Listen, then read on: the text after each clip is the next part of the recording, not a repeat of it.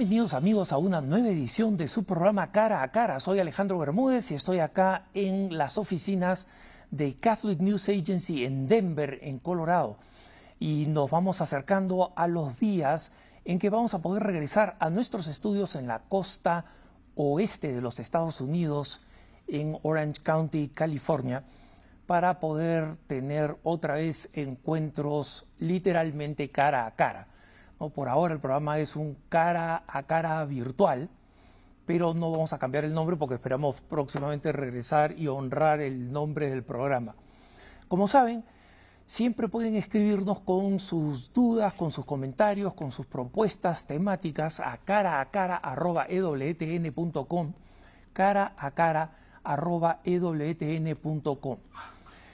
Eh, hoy día tenemos a un invitado muy especial es eh, eh, desde Guatemala, eh, Clemente de León. Y Clemente es un gran conocedor de lo que está aconteciendo actualmente a nivel de redes sociales, la participación de los jóvenes en las redes sociales y en cualquier prolongación de lo que significa el uso, el abuso y hasta la adicción de los eh, dispositivos móviles. Y una de las áreas en la que eh, Clemente va a iluminarnos mucho es eh, de alguna manera la distancia que existe entre lo que los jóvenes están haciendo hoy en el mundo virtual y que los papás creen que los jóvenes están haciendo hoy en el mundo virtual. Clemente, bienvenido al programa. Gracias Alejandro, estamos aquí para apoyar y sacar de dudas en lo que podamos. Perfecto, excelente. Mira, vamos de, frente al tema. ¿Cómo describirías tú la actual relación de eh, los jóvenes, ¿no? desde los primeros adolescentes hasta eh, jóvenes los 25 o un poco más, eh, con los dispositivos móviles y con el mundo digital en general? Es una pregunta muy importante precisamente por lo que estás mencionando de los diferentes, las diferentes edades, porque los millennials originales eh, ya están viejos, ¿verdad? O sea, ya, ya son personas grandes, algunos ya, ya son abuelos, ya son diputados, ya son presidentes, eh, y luego viene otra nueva generación de millennials a, las, a, la, a la que le llamamos los Zetas o los millennials Zetas son estos chicos que ya tienen una maestría, están tratando de ubicarse eh, profesionalmente y viene una nueva generación de millennials, que son los adolescentes, a los que le llamamos los millennials V. V porque ya están completamente virtualizados, ellos no tienen la más remota idea de lo que es llevar una carta al correo, eh, se ríen cuando les explico cómo se usaba el Viper hace, hace 20 años, entonces esa relación sí va variando, por eso es que esa pregunta es muy importante. Entonces, los millennials originales desconocen por completo cuál es el uso real que le están dando ahora los millennials adolescentes a las redes sociales, que lastimosamente tiende a ser cada vez más riesgosa y más peligrosa por la ausencia de los padres, a lo que nosotros le llamamos ahora la orfandad cibernética, en donde nuestros hijos están en el Internet sin ningún tipo de liderazgo. Y eh, Clemente, eh, esto es algo que nosotros eh, vemos constantemente con la adopción de nuevas aplicaciones, ¿no? Nosotros efectivamente vemos, hemos, eh, hemos ido viendo ya desde, desde digamos, eh, la migración de los jóvenes fuera de Facebook, es que deliberadamente tratan de estar en ambientes digitales donde los padres no están, ¿no? Y allí donde los padres están se sienten de alguna manera eh, avergonzados. De hecho, uno de los, de los temas habituales, digamos, de los trendings en TikTok es este los papás avergonzando a los hijos o los hijos sintiéndose avergonzados de los padres, ¿no? Pero hay esta constante migración a nuevas, eh, a nuevas redes sociales. Háblanos un poco de ese fenómeno. Sí, definitivamente. Nosotros en Centroamérica realizamos una encuesta, hemos eh, encuestado a más de 18.500 estudiantes de Guatemala, Honduras y Panamá, y una pregunta iba directamente relacionada con lo que estás diciendo. Y entonces, eh, hace cuatro, cinco años, el 95, 96, 97% de los jóvenes en Centroamérica decían que eran activos en Facebook. Y ese dato ha venido cayendo hasta un 60, hasta un 65%, porque los chicos se han pasado a Snapchat, a Instagram. Ahora, actualmente están en House Party. Eh, hay una nueva aplicación que eh, nos ha causado problemas con los adolescentes, que es la paparazzi, y que, que, se, que se está prestando mucho para, para el ciberbullying. Y entonces es muy difícil para los padres de familia seguir a sus hijos por todas las redes sociales.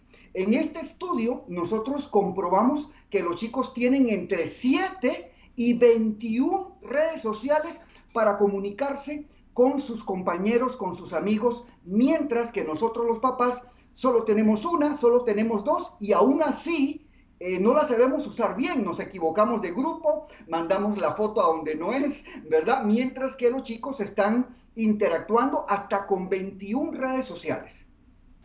Eh, Clemente, definitivamente aquí hay un, hay una, eh, un, abismo de familiaridad con el mundo digital, ¿no?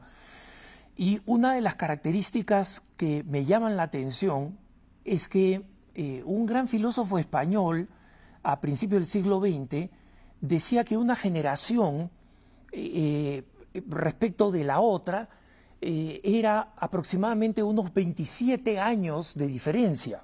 ¿no? Entonces, si, si nosotros vemos esto, eh, actualmente la denominación de generaciones, como tú has utilizado los distintos términos, ¿no? Eh, este, acá en Estados Unidos se utilizan los viejos millennials, nuevos millennials, generación Z, etcétera, como tú las has mencionado, en realidad se diferencian entre ellas por muchos menos años, siete o diez años máximo, ¿no? De una generación a otra. ¿Cómo crees tú que la tecnología eh, y que el acceso a las redes sociales y al, mundo eh, virtual en general eh, ha ido creando brechas generacionales entre gente que en el pasado no hubiera estado tan separada generacionalmente. Sí, tienes mucha razón en eso, porque incluso después de los millennials virtuales de los que estaba hablando hace un momento, viene otra generación de millennials que son los alfa, son estos niños que tienen 8, 9, 10 años, ellos desean ser, ellos desean ser hackers, por ejemplo, eso es lo que ellos quieren ser. Y luego viene otra generación más pequeño, estos niños que tienen 4 o 5 años, que a los que le llamamos millennials imperiales, porque estos niños ya son los que mandan, son los que toman las decisiones por los papás. Los papás están ahí listos y dispuestos para cumplir tus deseos. Y es muy importante tu pregunta sobre cómo está influenciando la tecnología esta brecha generacional. Y es que el Internet es demasiado rápido, el Internet es demasiado potente y cuando ponemos un teléfono con esa capacidad que puede ser un millón de veces más potente que la computadora que llevamos a la Luna en 1969. Cuando ponemos este, este aparato en las manos de un niño de 4 o 5 años, esto se convierte eh, en un asunto muy complejo, porque aunque eh, intelectualmente el niño lo pueda manejar, emocionalmente no está listo todavía para manejar este aparato y entonces esto va provocando, ¿verdad? Esta, esta eh, gran diferencia entre las generaciones por un lado, pero por otro lado eh, también podríamos decir que es una oportunidad de encuentro para todas las generaciones al mismo tiempo. Háblame un poquito más de eso, háblanos un poco más de eso, es decir, eh, tú tienes una postura eh, en base a información, o sea, en base a encuestas, en base a, eh, datos específicos, ¿no? más allá, digamos, de la opinión, eh, bastante crítica de la manera como están siendo utilizadas las redes sociales y especialmente como están siendo supervisadas por los padres. Y de hecho, vamos a entrar a este. más adelante al mundo de lo que los padres creen y no saben, y después de las propuestas específicas. Pero, Cuando tú dices este, este otro elemento eh, de la posibilidad de ser un lugar o un espacio de encuentro, entiendo bien que lo que tú dices es que el análisis que, que podemos hacer o, eh, eh, de las nuevas tecnologías y de los dispositivos móviles específicamente no es completamente negativa de tu parte. ¿Podrías explicarnos un poco dónde, dónde te ubicas tú y dónde has llegado como postura en base a tu experiencia de lo que ves que está aconteciendo? Sí, gracias. Esta pregunta es muy importante porque no queremos desde ningún punto de vista satanizar al Internet. El Papa Francisco, eh, en un discurso que dio en el año 2017, en octubre del 2017, sobre el tema de las redes sociales, dijo que las redes sociales son un fruto maravilloso de la ciencia y de la técnica. Entonces yo me uno a esta forma de pensar del Papa Francisco. Lo único es que yo agregaría que ese fruto maravilloso es un fruto con el que se quieren quedar los malos. Es un fruto que quiere ser utilizado en contra de nuestros jóvenes. Es un fruto que quiere ser utilizado en contra de la familia. Y entonces como, como cristianos y como ciudadanos en general, educadores, líderes y la ciudadanía, eh, tenemos que despertar y darnos cuenta que este fruto maravilloso, las redes sociales, las tecnologías, los dispositivos, eh, tenemos que ponerlos eh, a favor de nuestros niños, pero no logramos despertar. Hay un eh, eh, los papás, los educadores, los directores de colegios, las autoridades educativas se encuentran como en un estado catatónico, eh, en donde no logran reaccionar ante todos los peligros que están llegando a, los dispositivos de nuestros hijos. Saben cuáles son los peligros, los reconocen, están preocupados por esos peligros, pero no saben cómo reaccionar y el problema es que no estamos preparados. Por ejemplo, si revisamos el pensum de estudio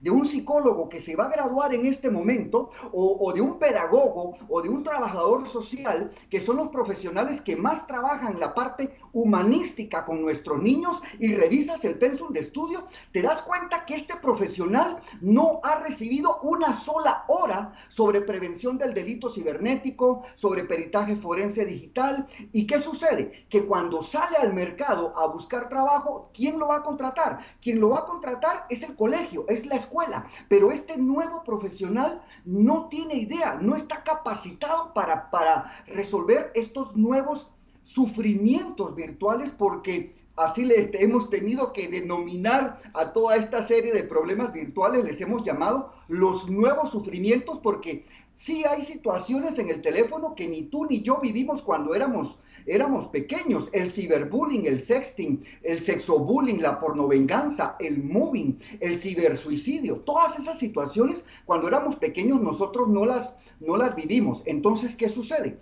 Que como el profesional, el director de escuela, el psicólogo, el trabajador social, incluso las pastorales dentro de las iglesias, no tienen una formación adecuada para enfrentar esta situación, entonces es más fácil darle la espalda. Es más fácil decir, yo sigo con mis cosas, yo sigo con, mis terapias, yo sigo con mi estrategia, y es ahí en donde dejamos completamente solos a los chicos para que ellos se defiendan como puedan eh, en el mundo virtual y lastimosamente no lo están logrando. Nuestros estudiantes, nuestros hijos no están logrando eh, ser al final inteligentes ciberemocionales. Porque otro factor importante es que cuando hablamos de inteligencia emocional, ya es el momento, ya es la hora de que empecemos a hablar de una nueva inteligencia ciberemocional.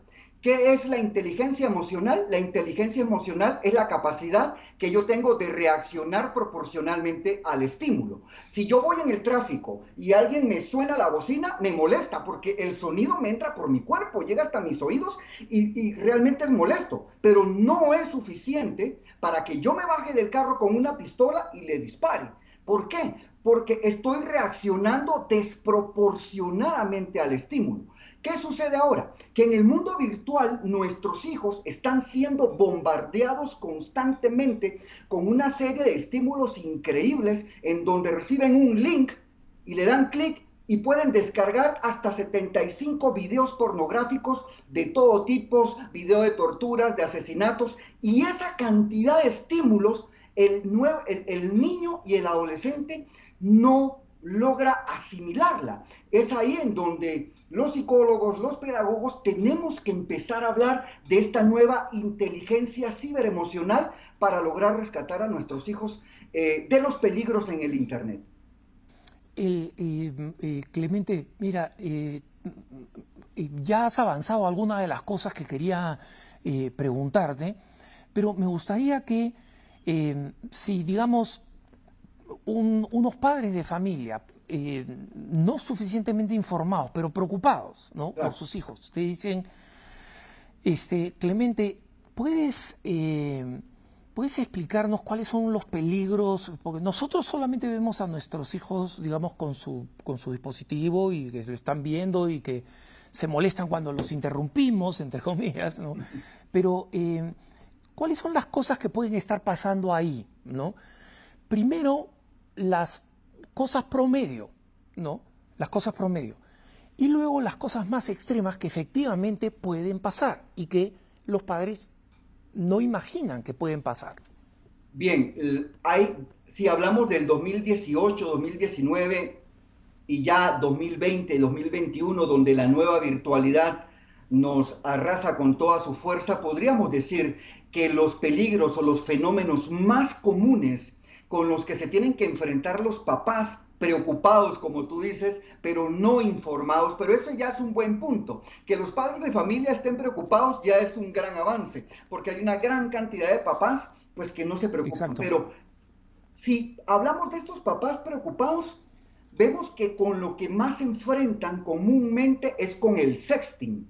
¿Qué es el sexting? Es esta hasta costumbre, se podría decir, que ya se ha formado un nuevo hábito o un nuevo mal hábito que se, ha, que se ha formado en nuestros hijos y adolescentes de intercambiar contenido sexual por teléfono. Pero, ¿qué sucedió? Sucedió que los chicos se aburrieron de la pornografía tradicional, esa pornografía de luces, cámara y acción, donde habían profesionales, eh, se aburrieron de eso. Y entonces los adolescentes quieren ser ellos los actores, quieren ser ellos los protagonistas. Y entonces es ahí donde el sexting se pone de moda, que es que yo me tomo una foto, yo me tomo o me grabo un video de mí mismo desnudo y lo comparto por las redes sociales. Y entonces este fenómeno empezó de menos a más. Los primeros casos eh, nosotros los atendimos en el año 2015 aproximadamente, eran casos aislados, pero ya te cuento que en el 2016 habían grupos de 20, 30 chicos que simultáneamente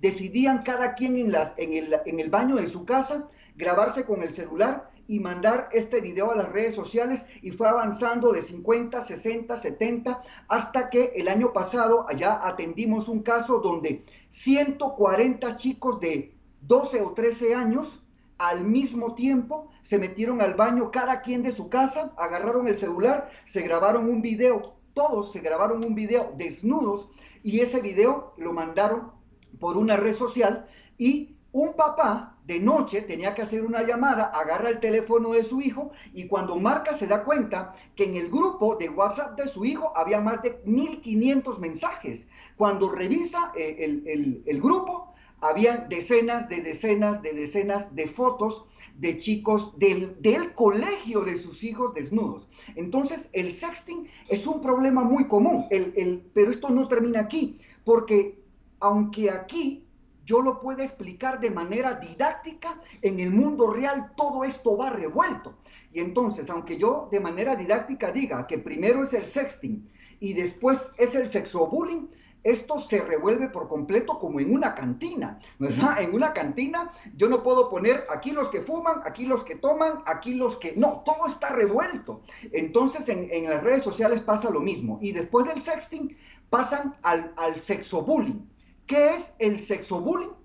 El sexobullying es un acoso, como lo llamábamos en los años 90, y que después en el año 2000 para acá se empezó a llamar el ciberbullying, que se volvió en un monstruo de mil cabezas que no podemos controlar. Y una de esas cabezas del ciberbullying es el sexobullying. ¿Qué es el sexobullying? Cuando yo o un grupo de personas de manera continuada e intensa a través del tiempo acoso a una persona y la convierto en víctima a través de un contenido sexual de esta persona. Entonces esta persona, este niño se tomó una foto del desnudo, incluso te cuento que nos ha pasado con adultos y nos ha pasado hasta con abuelitas, se toma una foto desnudo y entonces empieza el acoso hasta llevarlo a una situación de suicidio. Luego del, del, del sexobullying pasamos a una etapa llamada que es la sextorsión. ¿Qué es la sextorsión? En Centroamérica, como tú bien sabrás, somos eh, una de las regiones más eh, que sufre más el tema de la extorsión en donde le piden dinero al señor del supermercado, al de la tienda, para que siga funcionando su negocio, si no le pasan disparando. Bien, ahora este fenómeno también se fue con los niños y se le llama sextorsión. Entonces, el victimario se contacta con la víctima y le dice, si no me das 10 dólares, 20 dólares o 100 dólares, voy a publicar esta foto por todas las redes sociales. De la sextorsión también podemos pasar fácilmente a la pornovenganza, que es todavía mucho más complejo. El fenómeno de la pornovenganza no es un fenómeno extremo que pasa de vez en cuando, es algo bastante común con el que se encuentran los padres de familia.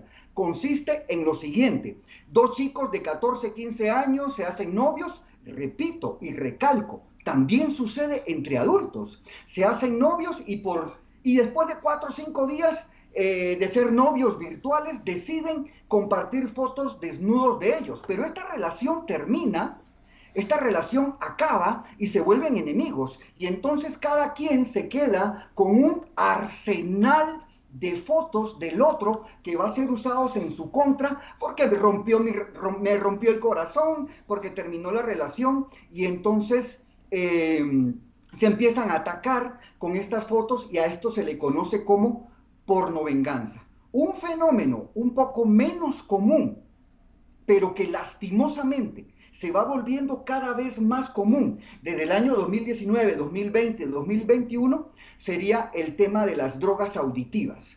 E, esto nos ha, eh, muchos papás nos han estado llamando.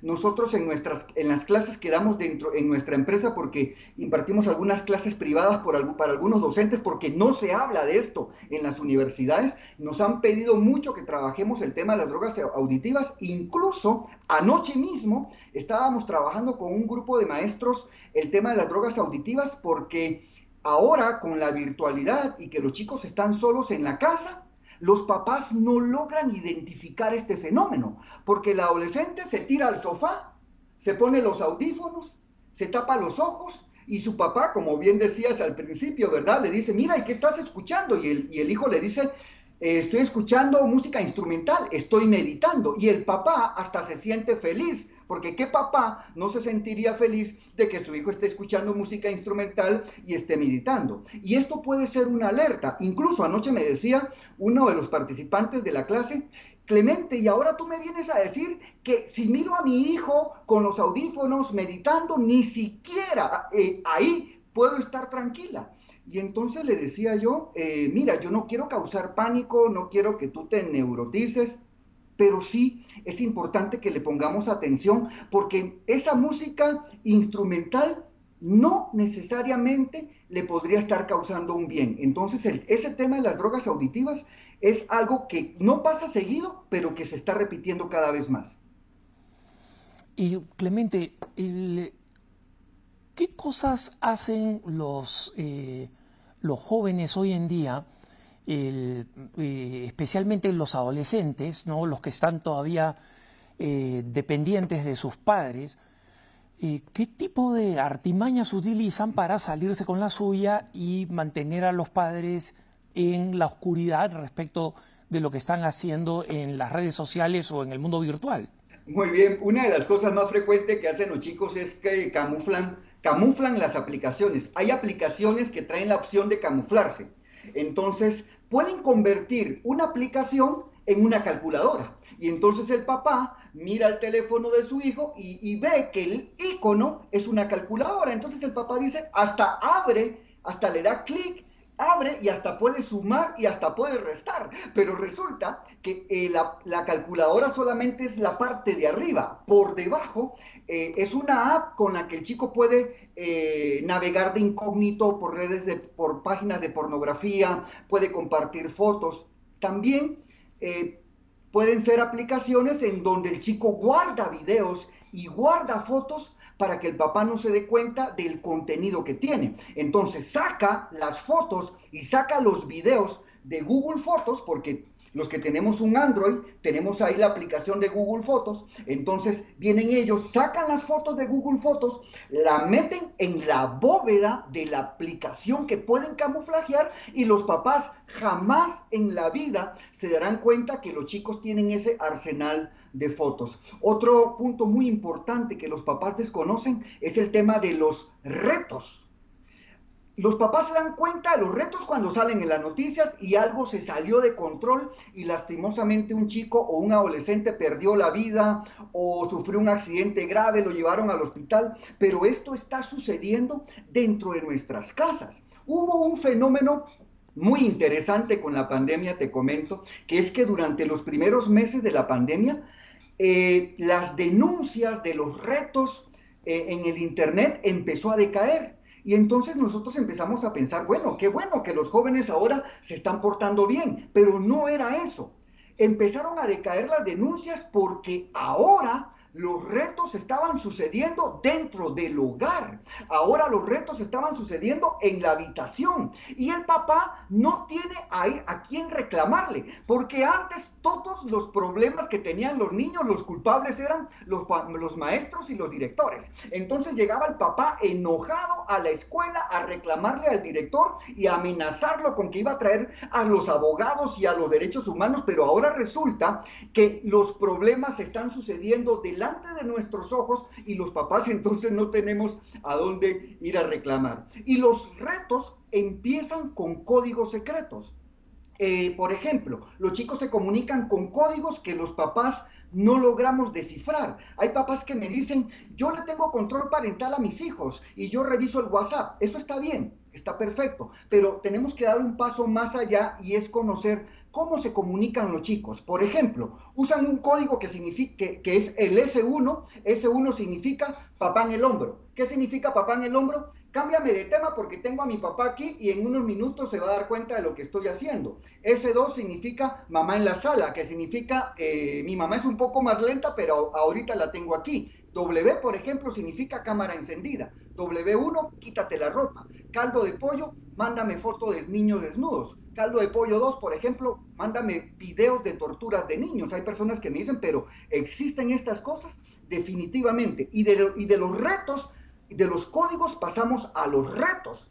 Acá en Centroamérica hemos tenido un, un reto muy complejo que es el reto del preservativo. Me llama la directora de una escuela y me dice, Clemente, necesito que vengas a, a, a mi escuela porque los niños de 8, 9, 10 años, que están aproximadamente entre primero, segundo y tercer grado primaria, habían sido retados con el reto del preservativo.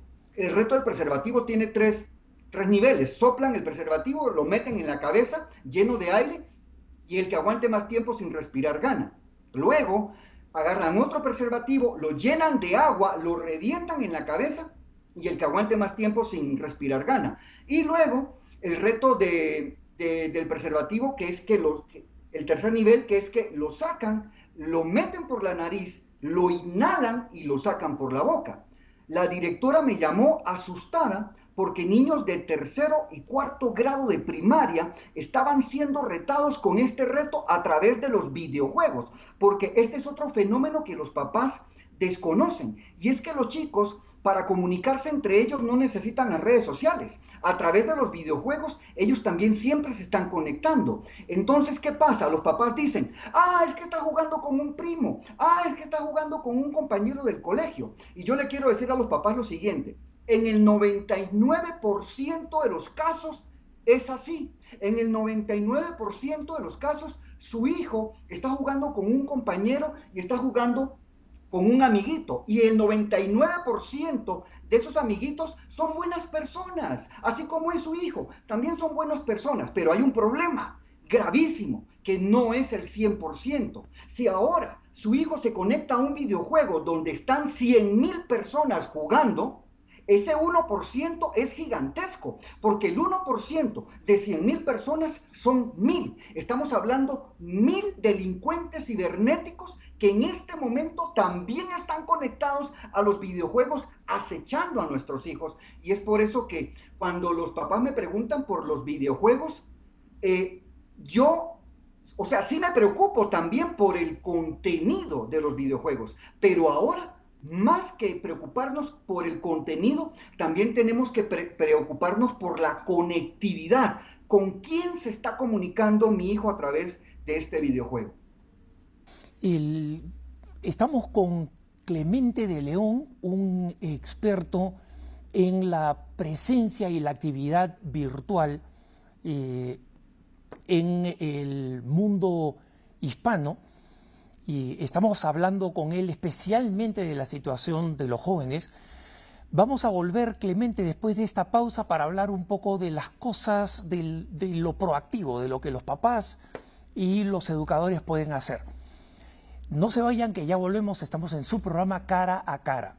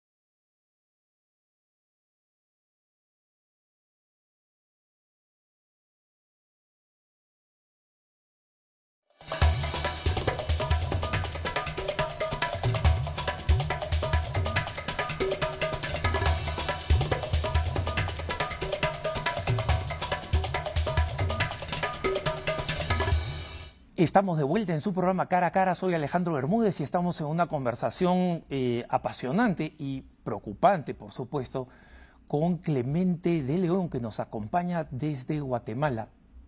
Clemente, hemos hablado de los desafíos y te agradezco porque haya sido tan claro en los, los riesgos que tenemos y en insistir que esto pasa incluso en... Eh, en el seno de familias completamente normales. ¿no? Muchos papás pueden tener la idea equivocada de que eso definitivamente no le pasa a sus hijos porque son personas buenas, pero como tú dices, incluso las personas buenas están expuestas a riesgos. Entonces, comenzando por en la parte proactiva, digamos, que lo, que los papás pueden hacer, eh, primero desde el punto de vista de la percepción de situaciones problemáticas, ¿cuáles serían algunas señales que tú recomendarías a los padres tener en cuenta eh, con sus hijos y cómo, cómo interactúan con el mundo virtual.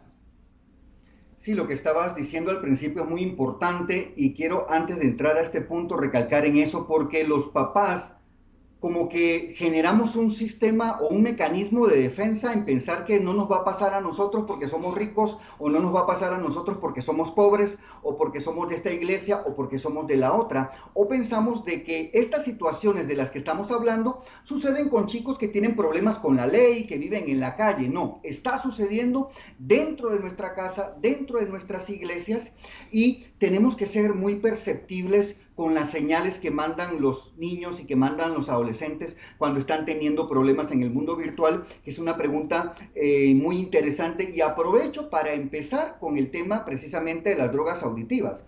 Si miras que de repente a tu hijo le da por eh, yoga, si de repente a tu hijo le da por escuchar música instrumental. No estoy criticando ni al yoga ni a la música instrumental. Simplemente estoy diciendo que si es una moda repentina por la que tu hijo empieza a ser fanático de empezar a meditar.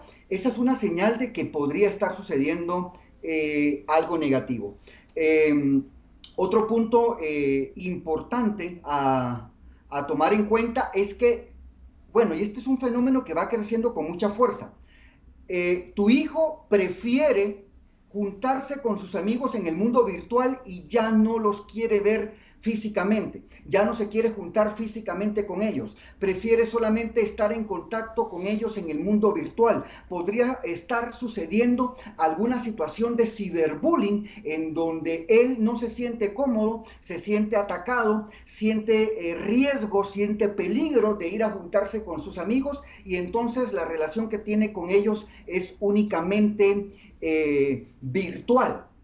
Otra situación muy importante a la que le tenemos que poner atención es a la cantidad excesiva de contactos que tienen nuestros hijos en el Internet. Es que no puede ser que un niño de 10 años, 11 años o 12 años tenga 4 mil, 5 mil amigos en Facebook. Esto es una locura, ¿verdad? Que tenga 17 mil, 20 mil seguidores en YouTube. Yo les digo a, a mis hijos, pero ni Jesús pudo tener tantos amigos, ¿verdad? Porque tuvo a los 72 y también tuvo a los 12 y dice que dentro de los 12 tuvo a 3 y dentro de los tres tuvo un amigo muy especial, porque el valor de la amistad es así. Entonces nuestros chicos están confundidos en el Internet y entonces eh, no saben realmente quiénes son sus amigos. Como papás tenemos que...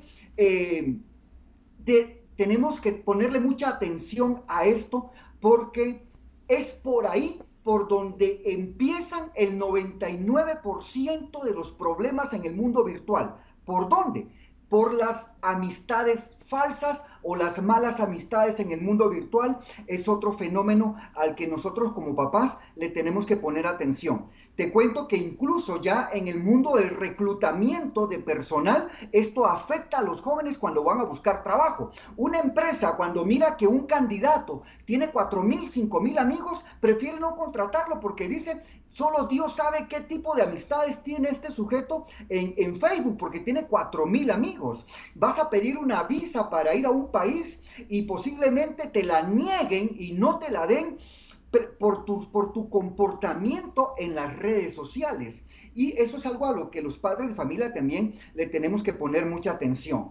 Visitas que llegan a nuestra casa a hablar con nuestros hijos eh, y que no conocemos. Posiblemente sea alguien que eh, viene a venderle droga o que viene a entregarle algún producto que nuestro hijo ha comprado por las redes sociales sin nuestro permiso. Otra señal bien importante que nosotros como padres de familia debemos tomar en cuenta es que en nuestro estado de cuenta de la tarjeta de crédito haya compras en el mundo virtual con cantidades muy pequeñas. Y entonces resulta que mi hijo aparece que con mi tarjeta de crédito gastó un dólar, dos dólares, tres dólares, y entonces como son cantidades muy pequeñas, yo de papá no le pongo atención y digo, ah, eh, ah, dos dólares, mañana voy a hablar con él para ver en qué gastó dos dólares, pero como son dos dólares, se me olvida. Y resulta que puede ser que esas compras pequeñas eh, sean de productos en el Internet nocivos para la salud emocional de sus hijos que utilizan en los videojuegos, drogas auditivas, pornografía, películas inadecuadas. Y entonces, eh, como papás, tenemos que tener los ojos bien abiertos ahí. Y cuando viene el momento de, la, de contrapesar esto, ¿no? es decir, de, que los, los papás eh, se aseguren que sus hijos no viven 100% eh, emocionalmente en el, en el, mundo virtual, ¿qué cosas recomiendas a los padres, eh, Clemente? Lo primero que me preguntan los papás cuando se encuentran involucrados en una situación de esta y se dan cuenta que sus hijos no, no logran salir adelante emocionalmente es, ¿qué control parental debo yo activar en mis dispositivos para que mi hijo esté bien. Y entonces yo acá no vengo a hablar mal de los controles parentales. Yo tengo control parental activado en mi teléfono. Llego incluso con, si alguien me lo pide, voy a su casa y, les activo el control parental. Pero los papás debemos tomar en cuenta que el control parental no es la solución. Es más, el control parental requiere una motivación bastante intensa de parte del padre de familia para que funcione. Porque si el padre de familia no está motivado, el control parental no va a funcionar. ¿Por qué? Porque el control parental cada cinco minutos se está activando. Tu hijo quiere entrar a WhatsApp, tu hijo quiere entrar a Instagram, tu hijo quiere entrar a YouTube, le das permiso, tu hijo eh, activó una y hasta que a los tres días los papás se aburren y dicen ya no quiero saber nada del control parental, mejor lo dejo libre. Entonces, eh, yo le recomendaría a los papás que usen las versiones gratuitas que existen de los controles parentales que nos ofrecen las grandes empresas que ya conocemos como Google, por ejemplo, y después de utilizar estas versiones y ya se sintió cómodo, entonces ya podría descargar una, una versión pagada. También los papás cuando escuchan este tipo de conferencias o entrevistas, yo lo entiendo y yo sé que los papás están esperando como que uno dé la fórmula mágica, la ecuación, que uno les diga cómo activar la varita mágica para que esto se solucione. Y después de que un chico ha estado recibiendo pornografía desde los ocho años, porque esta es una pregunta muy interesante que le hicimos a los jóvenes en Centroamérica. ¿A qué edad recibiste tu primer video pornográfico?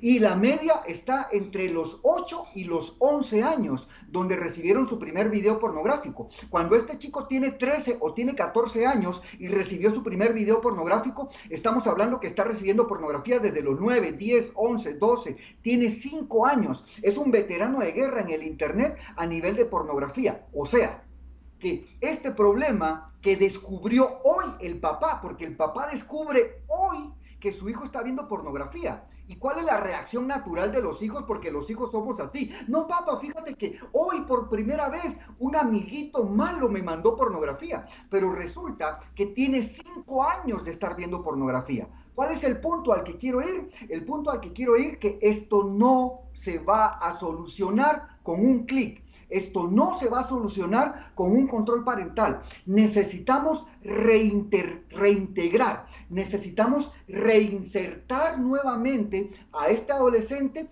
al mundo virtual y crear en él una ciudadanía digital, una inteligencia ciberemocional, incluso ayudarlo en temas de ciberseguridad escolar y en temas de ciberseguridad infantil que nadie le dio, ni la escuela, ni los profesores, ni la casa, para que este chico de 13 o 14 años que tiene 4 o 5 años de estar viendo pornografía, en los 3 o 4 o 5 años que todavía van a vivir en nuestra casa con, nuestros, con los papás, logremos eh, volverlo un ciudadano digital. Todavía estamos a tiempo. Sin embargo, son procesos que pueden tardar. Nosotros recibimos chicos en, nuestra, en nuestras oficinas donde los tenemos. Hoy precisamente empezamos con una chica de 12 años, ¿verdad? Eh, un, un proceso de ocho sesiones en donde la tenemos durante ocho sesiones para que ella se aprenda a defender cibernéticamente de un acoso escolar que la ha llevado al borde eh, del suicidio incluso, porque el cibersuicidio es otro tema del que no hemos hablado acá, pero que es una relación bastante espantosa. ¿Qué es el cibersuicidio? El cibersuicidio es cuando los chicos han decidido suicidarse y entran a una página del Internet para encontrar consejos que lo van entre comillas, ayudarse a suicidar bien. Entonces, volviendo nuevamente al punto, no existe un clic, no existe un control parental, no existe una aplicación que esto va a solucionar el problema. Sin embargo, son herramientas que sí podemos utilizar y que sí podemos sacar provecho. Ahora, ¿qué es lo que verdaderamente necesitamos hacer los papás, pero que es la parte difícil, algo que los papás no queremos hacer porque los papás queremos soluciones fáciles. Dime dónde está el clic, dime cuál es la aplicación, dónde está la página, para que mi hijo eh, le damos un reiniciar y ya mi hijo se arregla. Lastimosamente, no va a ser así. Lo que tenemos que trabajar con nuestros hijos son aquellos valores eternos que siempre hemos trabajado con nuestros hijos, pero que por alguna razón en estos últimos 30, 20, 10 años hemos descuidado como el valor de la amistad, como el valor de la solidaridad, como,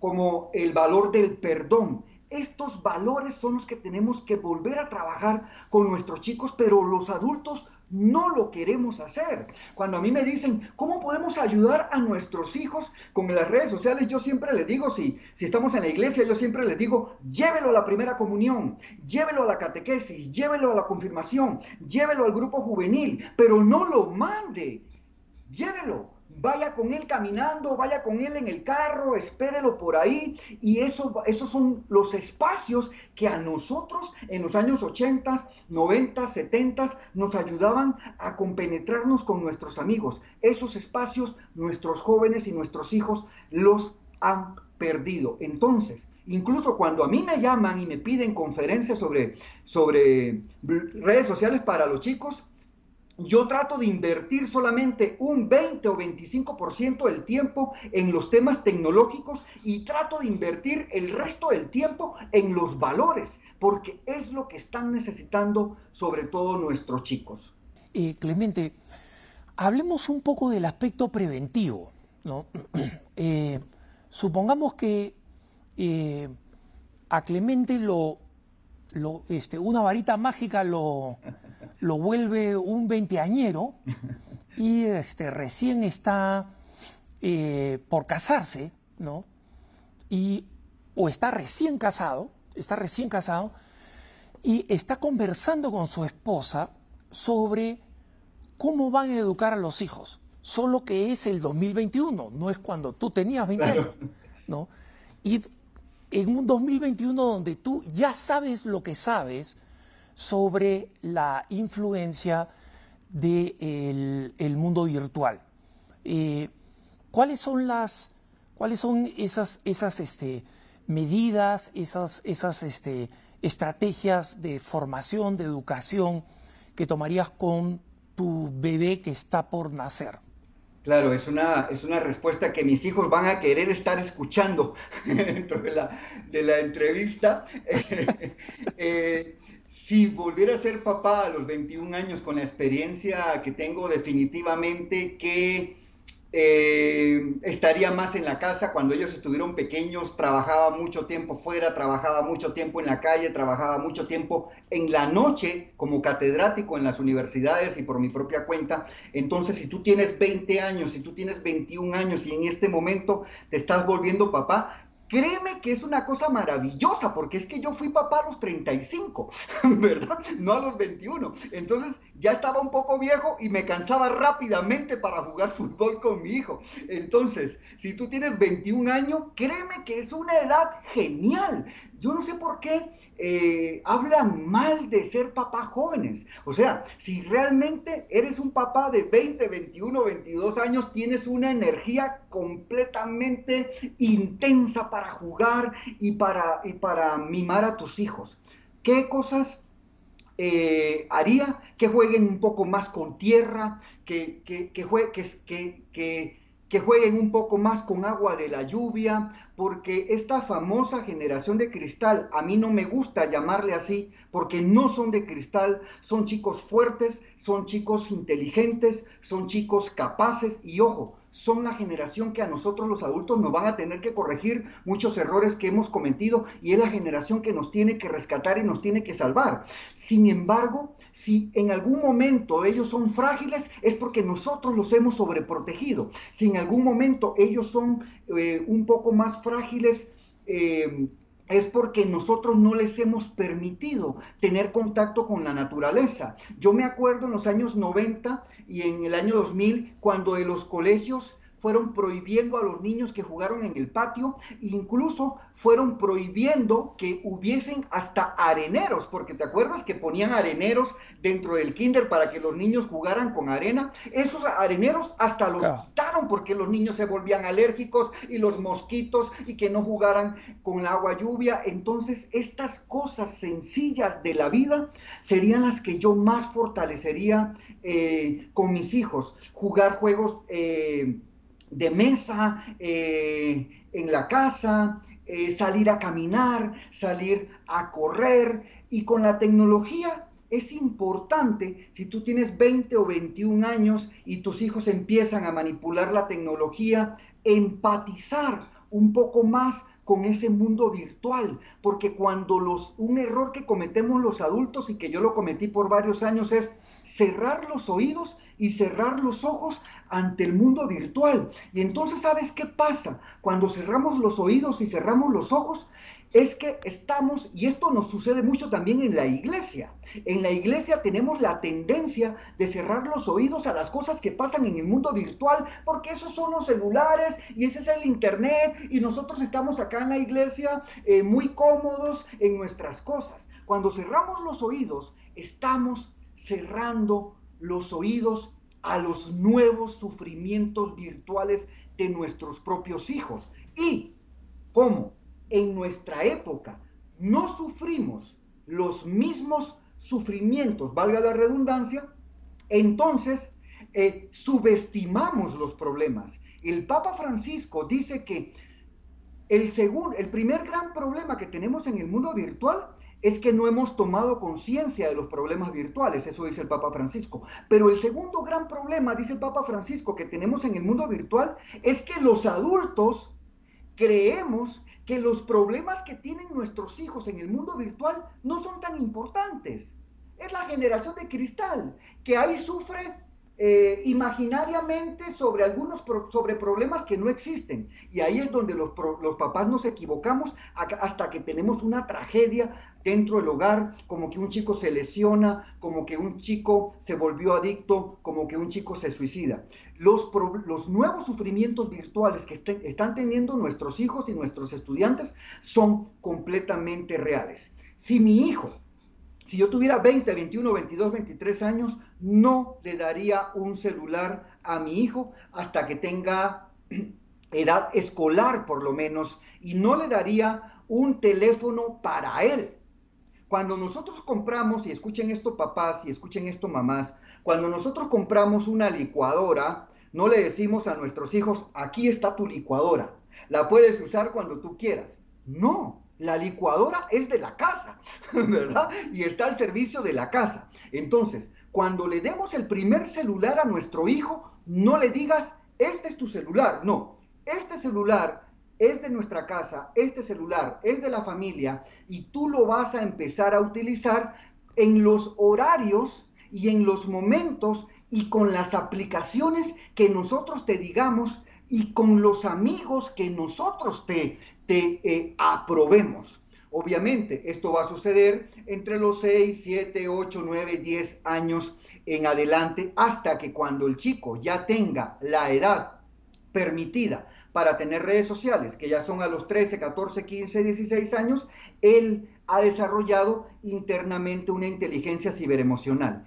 Entonces, el error que hemos cometido los que ya estamos viejos y que ya somos papás eh, cuarentones, es que hemos agarrado el celular y le hemos dicho a nuestros hijos, ten este celular y sabes cuál es el curso intensivo que le damos los papás a los jóvenes. Si pierdes esta babosada, ya no te doy más y punto visto. Y entonces eh, los chicos por eso es que han crecido sin, sin guía.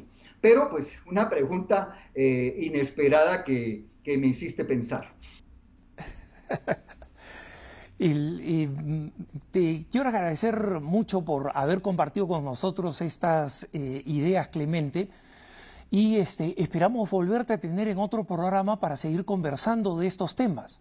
Eh, en el minuto que nos queda, quisiera que dieras unas palabras de aliento desde tu perspectiva, en el sentido de que a pesar que los desafíos son tremendos, sí es posible eh, eh, lidiar con estos desafíos de una manera que sea liberadora para los hijos. Bueno, eh, antes que todo, gracias por la oportunidad. Yo divido al Internet en dos partes. Una parte es el Internet, la es como una pedagogía del caos, y la otra parte, el Internet, la pedagogía de la gracia basándonos en aquel versículo de Pablo que dice, donde abundó el pecado, sobreabundó la gracia. ¿Qué quiero decir con esto? Que no estamos hablando de que el Internet es malo. Al Internet lo que tenemos que hacer es recuperarlo. Al Internet lo que tenemos que hacer es volverlo a poner a nuestro favor, a favor de la ciudadanía y a favor de los adolescentes. Y ya por último, en estos 30 segundos, los papás es importante que den el ejemplo con el uso del celular. Más adelante en otro programa podemos hablar de los papás, porque hoy hemos estado hablando de los niños. Y qué rico estar hablando mal de alguien, ¿verdad? Aquí estamos hablando mal de los niños, pero es importante también hablar sobre el comportamiento de los padres. Entonces, cuando estamos en la mesa los papás, quitar el teléfono de la mesa, llevarlo al cuarto y comer sin el celular. Eh, cuando le preguntamos a los chicos cómo se comportan los papás con el celular, las respuestas eh, son muy negativas. Entonces, eh, animémonos, padres de familia, también la gente de la iglesia, tenemos que animarnos mucho porque las redes sociales son un fruto maravilloso de la ciencia y de la técnica que tenemos que poner a favor de nuestros hijos. Este ha sido el eh, Clemente de León desde Guatemala. muchísimas gracias, Clemente. Quiero que sepas que todos nuestros televidentes y radioescuchas eh, rezan por nuestros invitados. Así que eh, cuenta con esa lluvia de, oraciones por ti, por tu trabajo y por todo lo que sirves a la comunidad con tu conocimiento. Gracias por habernos acompañado, hermanos. Soy Alejandro Bermúdez. No se olviden que pueden escribirnos con todas sus ideas, comentarios o propuestas temáticas a cara a cara ewtn.com, cara a cara ewtn.com yo me despido, pido sus oraciones y los dejo en compañía del mejor contenido católico EWTN en español. Hasta la próxima.